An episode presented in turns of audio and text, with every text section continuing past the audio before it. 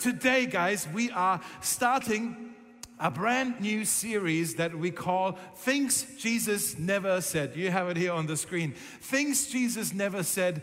And that's what we're going to be looking at. At some of the things where people think this is what Jesus said, and he's actually never said it. Would you agree with me, just by show of hands, that the people in our lives, the people who live in Berlin, some of them have the strangest ideas about what we Christians supposedly believe or what church might be all about? Would you agree with this? I mean, we don't want to blame them because, you know, if they're not part of church, you know, then and they get their information in bits and pieces, and some of the stuff out there, especially on the internet, is crazy. You know, no wonder some people have the strangest ideas about what we Christians actually believe in, and it's a bit frustrating for us at times, right? I was talking to a guy, uh, and he said to me, "I could never go to a church like yours." Uh, you know, like one of the free churches. Uh, you know, in Germany we have the state churches, the Catholic and the Lutheran churches, the ones that have the proper buildings.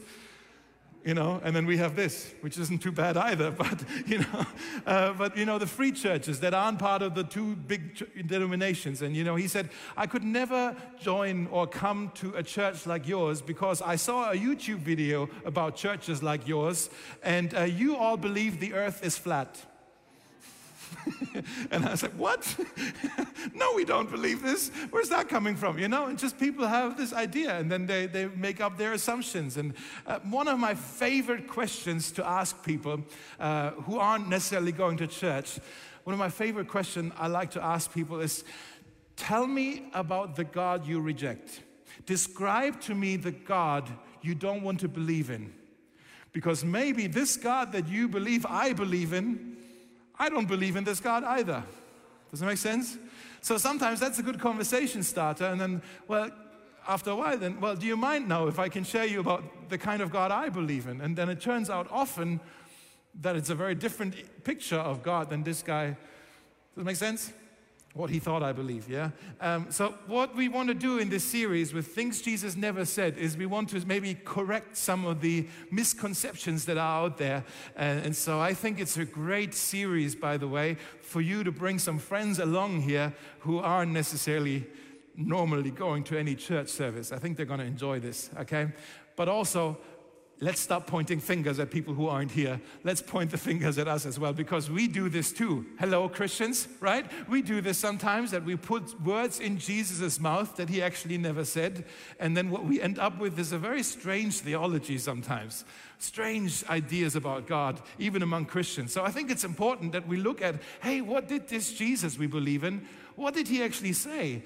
And are there some things that we think he said that he actually never said? And then let's, let's maybe correct that. So let's go on a journey together, guys, uh, over the next weeks, all the way until the end of September. Let's go on a journey uh, and just discover the real Jesus. That's my heart behind this. Hopefully, we'll get to know Jesus more, fall in love with him more, uh, and just appreciate him more, okay? So, the first thing I want to look at today, the first thing that I think Jesus never said, uh, it's on here on the screen let the little children come to me but only if they're well behaved. but only the well behaved ones. Okay? Now, if you know the Bible, you know that the first line of that sentence is actually something that Jesus said in Mark chapter 10, Jesus said, Let the children come to me. And so we know it's kind of a half truth, you know, a semi lie, if you will. You know, it's, Jesus did say, Let the children come to me, but then he didn't say, uh, Only the well behaved ones. And we wouldn't necessarily say, Yeah, yeah, that's what Jesus said, but oftentimes it's what we think he actually meant in, in the way we think about Him or in our motivation as we follow Jesus, oftentimes we think Jesus meant we first have to work on our behavior. We first have to get our act together. We first have to clean up our lives. And only if we're doing it right, if we stop doing this and start doing this, only if we've managed, then we are qualified. And then we are invited to come to Him. Any of this sound familiar to any of you? I've certainly believed this at times in my life, and sometimes this sneaks back this attitude of, oh man, I have to impress Jesus. I have to prove something to him first.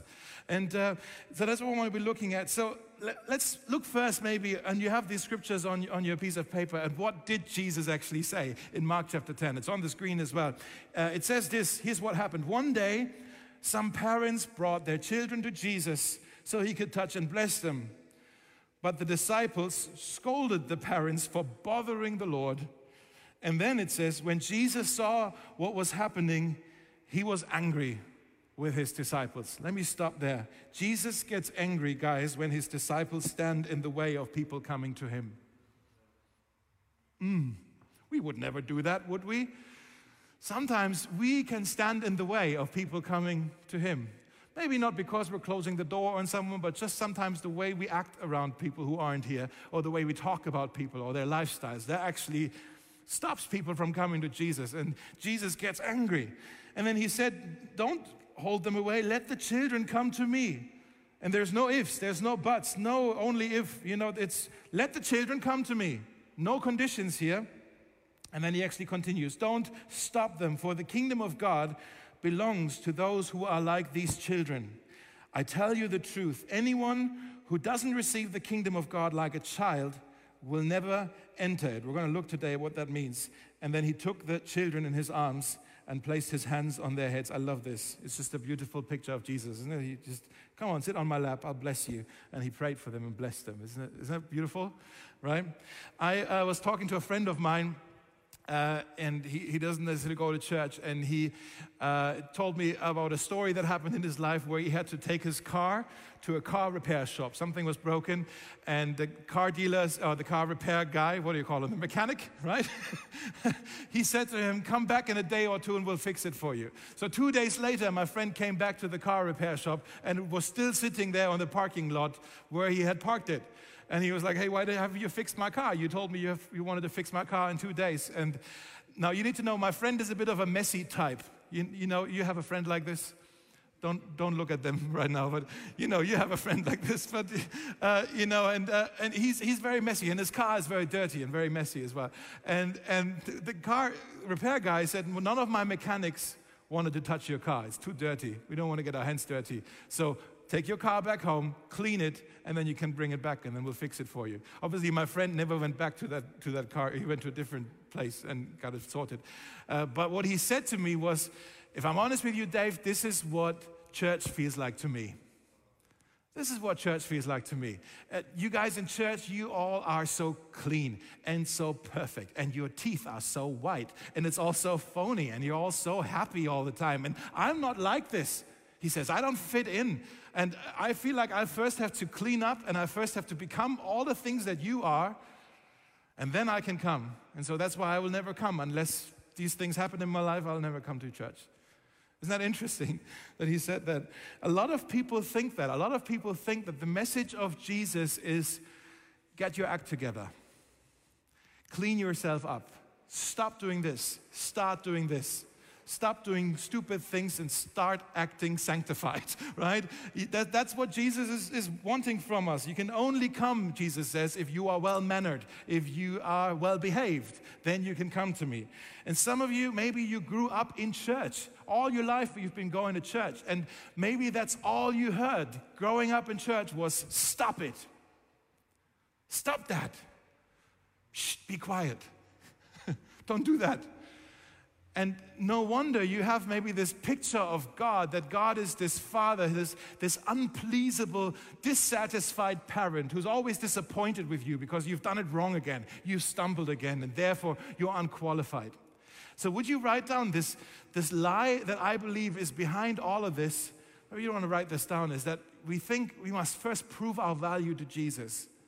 You must first prove your value to Jesus. Can you see it okay? Uh, you must prove your value, and, and then you are qualified to come to Him. Some of you have this feeling that Jesus is chronically disappointed with you. That's what you think. He's, he's just disappointed with me. He likes everybody else in church, but I'm, I'm the one that I, I guess he just tolerates. Yeah? And uh, if your walk with God is motivated by shame and by fear, where you're constantly wondering, Am I doing it right? Is this good enough? Are you impressed with me yet, Lord? If that's, if that's your walk with God, then following Jesus just gets exhausting, right? Let's just be real about this. It just becomes a burden, it becomes a weight, and no wonder people are done with church. Like, who wants this? People are done with, like, I'm just so tired of having to prove my value to Jesus. I'm so tired of not being good enough for him. It's real, right? Yeah, we, know people, maybe even in ourselves, we know, oh, yeah, this, this, this sounds real. But Jesus says, No, no, you can come. Look, my arms are open wide. You can come, run into my arms like a child. Come to me. There's no conditions. You can come. You don't have to prove anything. You're just invited. You, are just invited to come. So the truth is, if you want to write this down underneath this, you are of inestimable value to Jesus. You are of, am I saying this word right? Inestimable? Is that a word? I looked it up. It sounds about right, doesn't it? Yeah. unschätzbar in German, okay? Inestimable. Yeah, you can't, you can't what does that mean? You, you can't even quantify the value. That's what that means. You are so valuable to Jesus. Guys, if you don't remember anything from this sermon today, if I call you in three days, Please remember this, okay? Please remember this. Write it down, place it on your bathroom mirror. This, this truth changes your lives, I tell you, that you are of inestimable value to Jesus. You need to know this. You are valuable to Him, but not because you've done anything, not because you've demonstrated anything, just simply because He loves you and His heart explodes when He sees you.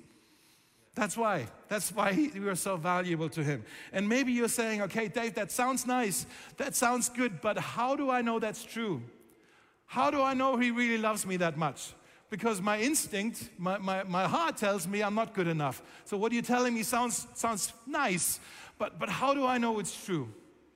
Well, Jesus tells us about it actually in the same chapter. Sometimes it's good to keep reading a passage, and in the same chapter, a little bit later, shortly after Jesus blessed the children, the disciples were having an argument with each other. Actually, they were arguing about who is the most important. Who, who of the disciples is the most valuable to Jesus? They still haven't got it. They just Jesus just explained to them, anybody can come to me. And now a little bit later, they're coming in from the coming at it from the other side of the coin, and uh, and they're having an argument about who might be the most important disciple to Jesus. And actually, it's it's James and John who pulled Jesus aside and is like, "Hey, Jesus, uh, just between the three of us, when we're in heaven, right? When we're in heaven, can we sit next to you?" You know, and it sounds, sounds like a nice request, but actually, what they were asking isn't just, can we be near you? They were asking, can we be seated next to your throne? They were asking, we would like to rule with you. We would like to have power. We would like to be recognized just like you are recognized. And, uh, and I'm sure Jesus was like, oh, boys. and actually, let me read to you what happens. It's on the screen as well. Uh, it says this When the other 10 disciples heard what James and John had asked, they were indignant. You know, I just imagine they were like, oh man, we should have asked this. Oh, I should have thought of this. Now they're going to get the two seats next to the throne, to the left and to the right. And then I think you have to read it this way. Uh, so Jesus called them together again.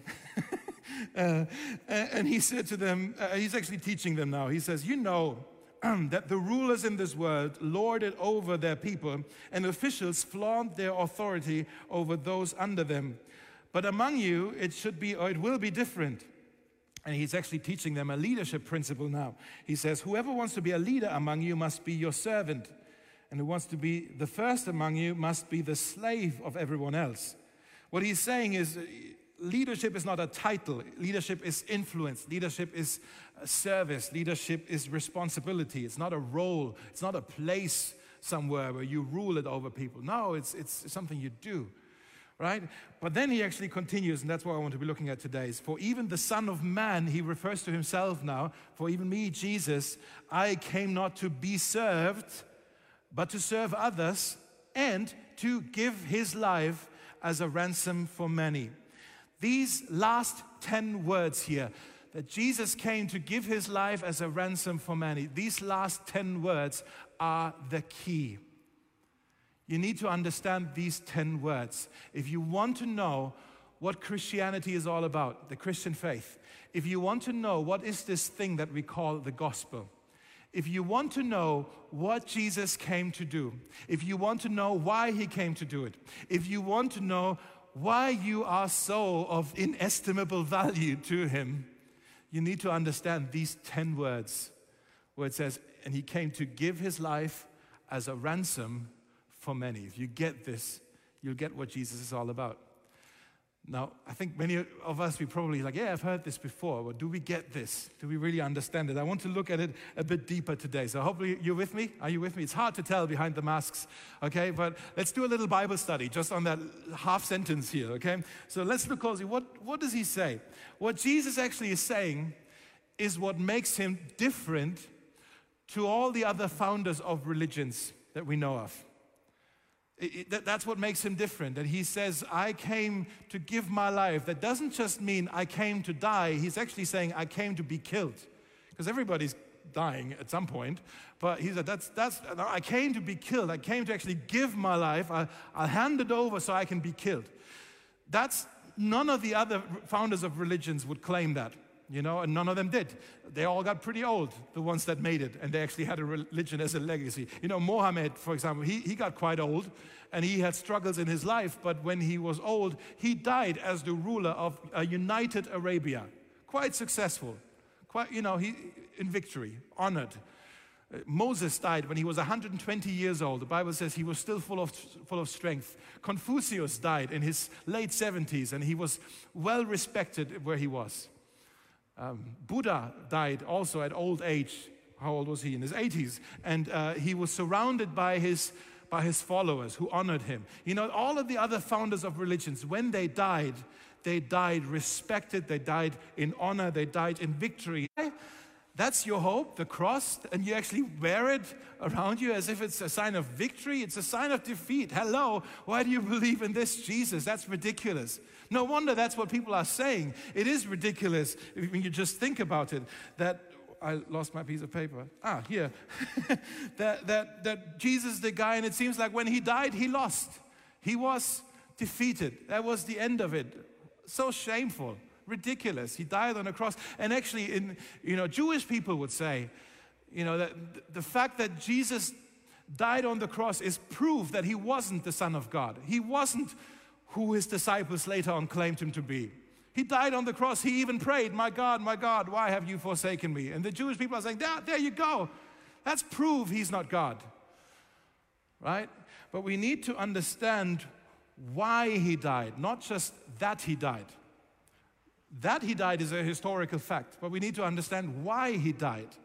And when we understand why he died, it will make sense. Otherwise, if we don't understand why he died, the whole thing is actually quite ridiculous. Paul says it even in uh, 1 Corinthians. He says, The cross is actually, I know it's, it sounds like foolishness, he says. It's foolishness to those who are perishing, but to us who are being saved, he says, it is the power of God. Paul admits this, like this idea of that our, our hero, our leader, he died on a cross. How ridiculous. That's, that's our guy, he died on a cross. But to us who understand why he did it, it's the power of God because we've come to see why he did it. So maybe you're asking now, okay, why did he do it then? Why did he give his life? Well, he tells us in this sentence, actually, he tells us he came to give his life as a ransom for many. What does that mean? He did it for you, for me. He did it for us. He did it for us. And maybe you're saying, okay, why though? What, what, what was he trying to prove? Well, that's, that's a bit ridiculous. And, and we need to understand this word for here doesn't mean like, here's a gift for you, you know, to prove my love for you. The word for for here is the, uh, the Greek word anti, which actually means in the stead of or in the place of or in substitute for. Let me explain it this way. I'm going to pick on Alan and Andrea again because I did it already in the first service and it was great. So let's assume Alan and Andrea and myself, after the service, we're going for a walk down the Spree River just outside here and we're going for a walk. And I've known these guys for quite a while now, and I would say we're really becoming close friends, and we love each other, trust each other. It's a joy to just be part of the same church together. And I would just say to them, you know, just guys, let me just say this. I, I just love that we know each other. I love that our paths have crossed, and I, I really appreciate you guys, and you're really valuable to me. And I love being your pastor. In fact, I, I just want to show you that I really love you.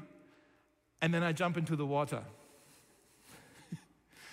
You know, they would say, Oh no, why have we ever become friends with this guy? He's gone mad. That's ridiculous. Why, you know, what is he trying to prove? And the, I would be swimming there. See, that's how much I love you. And they was like, What's that's are you silly? What are you trying to prove? Now, that makes sense, right? It's just stupid. But what if we're walking down Spree River and we're having this conversation, and suddenly Andrea stumbles and she falls into the water, and it's winter and it's icy water, right? And there's sharks. Just make it up, okay? It's just, and Alan says, You know, I love my wife, but I really like my uh, America Cup shirt as well. I don't want to get my clothes dirty. Uh, so uh, I'm not going to jump into the water. And then I jump into the water. It's a very different kind of jump into the water, isn't it? I jump into the water and I save her, but I drown while saving her. Okay? I gave my life, I took her place, she's safe, I'm dead. That's what this is. He, he gave his life as a ransom for many, means he took our place. The, the, the punishment, the river of destruction that, that was coming for us, he jumped in so we could get out. Okay, that's, that's what that means. And um, yesterday, um, I have a friend, he, he, has a, he has an app that's called Lectio 365. Maybe you've heard of this. It's a devotional, you've heard of this, yes? Uh, a devotional app, a, a prayer app. Uh, and yesterday in, in that app, you should download it, it's good, Lectio 365. And um, write, write it down, guys. I'm not seeing you writing it down. oh, you already have it, of course. Yeah. Yesterday, uh, the, um, the, a story was told in the podcast, I guess, or in the, in the devotion, um, about something that happened uh, 80 years ago in the summer of 1941 at the concentration camp in Auschwitz. Let me just tell you the story. Apparently, they don't even know if that's true, but apparently a prisoner escaped, right? And sort of as a reprisal, as a punishment, because the prisoner was gone, he couldn't be punished. They said, We're going to punish those who are still here and they have just randomly selected 10 prisoners who were then said, you, are going into the starvation bunker where you're not getting out again, where, you, where you'll starve to death.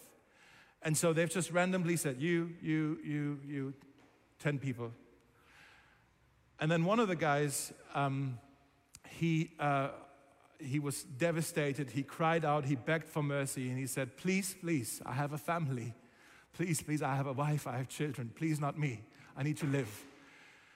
And then there was another guy who was not selected, another prisoner who was just standing there, a Polish priest by the name of Maximilian Kolbe. He was in his late 40s, and he said, I don't have a family. I can take his place. And they swapped. And yesterday, it was 80 years ago, on 14th of August, 1941, Maximilian Kolbe died and gave his life in that starvation bunker. And then I looked up, apparently, the guy who uh, survived was a man named, also a Polish man, Francis Gajowniczek. I hope I say it right, Gajowniczek. He survived Auschwitz and he continued to live until 1995. And apparently, he spent the rest of his life telling everybody that he met, Maximilian Kolbe gave his life for me. He took my place so I can live. I'm alive today because someone else died for me. Isn't that powerful? It's moving. It's, that's what Jesus did for us. That's what is meant with that word for. It's not, he is a gift for you. No, he took our place. He did it for us in our place, in our, he substituted himself. That's what he did. Another word I want to look at uh, is that word ransom. When you think of the word ransom, maybe you think of maybe a kidnapping, you think of ransom money, and that's not wrong to think of it that way. But actually, back then, ransom money was the price that was paid uh, for prisoners of war to be bought free so they can return to the homeland. So, if there was a war, if you were a soldier back then in a war, and you lost, in, you lost a battle, uh, two things can happen to you. Either you would have been killed, just executed as a surviving soldier, or you would have been enslaved for life. Those were the two options. If you go to a battle and you lose, You either die or you're a slave. Uh, you're not just going back home, oh, we lost. No, you, you're, you're enslaved for life. That's what happens. And your only hope really was if the king of your home country would pay a ransom, a ransom fee. And normally it was an enormous amount of money. Hardly any king would ever pay it. It was like, That's, I can't afford this. Unless the king says, This soldier or this, these guys, they are valuable to me. They are important to me. I still need them. I need, I need them to be in my kingdom, not over there. I need them to serve here with me. I need them to be with me. So, unless the king would say, You're valuable to me, you're enslaved forever. Now, what we need to understand is that spiritually, you and I, we are slaves. We are enslaved by sin. We are in bondage. We have lost a battle, and now we are prisoners of war, and there's no escaping for us. There's no hope for us. There's no way we by ourselves we can escape. We don't have the power. We're chained to something. We talked about this last week a little bit. Remember? So there's things we can be chained to. But our hope is that there is a king who says, "I came to pay the ransom." And actually, the ransom isn't just an amount of money, the ransom is the life of the king. That's how important, that's how valuable you are to this king that he says, I value you. I'd rather die than not have you. That's how valuable you are. Do you get this? Do you get this? How valuable you are to him. And Jesus says, I came to pay the ransom. I came to buy you back. I came to set you free. I came to change your condition from slave to free. And maybe you're listening to all of this and you're saying, Yeah, that sounds good, especially the part about someone paying a price that I owed. I'm cool with this. But, Dave, what do you mean about my condition needs to be changed? What do you mean about my condition? What's wrong with my condition, Dave? I'm a good person. Maybe that's what you're saying. Maybe there's a rebellion in your heart right now. Hold on. I'm a good person. I'm here, aren't I? I go to church. Hello. Someone should keep, keep score of this, right? We do at the entrance with our corona sheets, right? It's good job. Yeah. but maybe you're saying, I'm not just here. I helped set up today. I, am playing here. I'm, I'm, making coffee. I'm, I'm, I'm, here. I'm helping, aren't I? I'm, I'm going to small group. I'm committed. I, I, I, I give money to the church. I work in the soup kitchen. I'm, I can bear all of the other people in this room. Look at all these crazy religious nuts. I can tolerate being here. I'm a good person. I'm a caring person. I listen to this difficult person in my life who just keeps sharing stories to me, and it's so lame. And It's like, come on, get your. But I, I'm caring. I'm listening. Don't look at that person right now again. But you know what I mean? Like we, we, we, we're always trying to. Here's what I do, and here's what I do, and we try to tell God, look, I'm, I'm doing it right. I'm not enslaved to anything, Dave. I'm not drowning in any river. I can manage. I can get out by myself. Thank you very much. I want you to write this down because I think it's so important. I struggle with this as well, guys. Write this down. As long as you pride yourself in your efforts, you will struggle to see your dependency. As long as you pride yourself in your efforts, you will struggle to see your dependency. What I mean by that, as long as you still list the things of, I'm doing this and I'm doing that, and look, Jesus, I've done this, then you will struggle to see your need for this Savior to pay the ransom for you. Because you still think, I'm doing enough. I can, I can pay the ransom by myself with my efforts. Does that make sense? Yeah? But maybe you're sitting here and you're not saying, Oh, I, am a good person. Uh, maybe you're saying, I'm not a good person. I'm a terrible person. I'm a lost cause. I don't even like myself. Nobody seems to like me. Why would Jesus like me? I hear what you're saying, Dave. Jesus gave his life as a ransom for many, but not for me.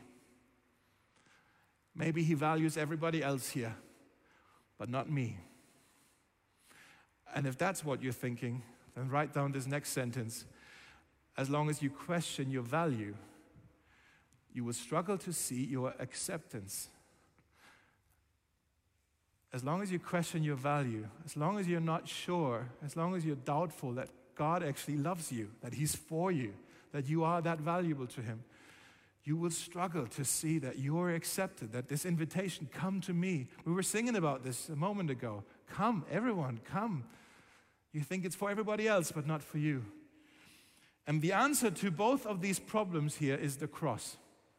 When you look at the cross, you see a Savior who gave his life as a ransom for us. And when you look at the cross, you need to admit he wouldn't have done it if it weren't necessary. And you also need to admit he wouldn't have done it if, he wouldn't love us. You see that? It's the answer to those two problems. He wouldn't have done it if it weren't necessary. It was necessary, and your salvation depends on it. But he also wouldn't have done it if he wouldn't love us. You are accepted, you are loved. And um, these two things, dependency and acceptance, do you know what that describes? Childlikeness. Think about this. Childlikeness. Those of you who have children, those of you who work with the mosaic kids over there, you know a child knows. a child knows it's dependent. It is helpless. It needs, it relies on uh, a caring adult to look after the child. Otherwise, it's hopeless. But also, acceptance. A child in a healthy family knows I'm loved here, I belong here, I'm accepted here. I don't need to prove anything to these guys. I don't need to, uh, you know, pay anything or whatever. I'm accepted here. This is my home. That's, that's childlikeness. You see, dependence and acceptance. And so let's now go back to this invitation I talked about in the beginning of this maybe a bit confusing preach here about what Jesus said. What is this invitation? He says in verse 14, Let the children come to me. The children, don't stop them, for the kingdom of God belongs to those who are what? Who are like these children.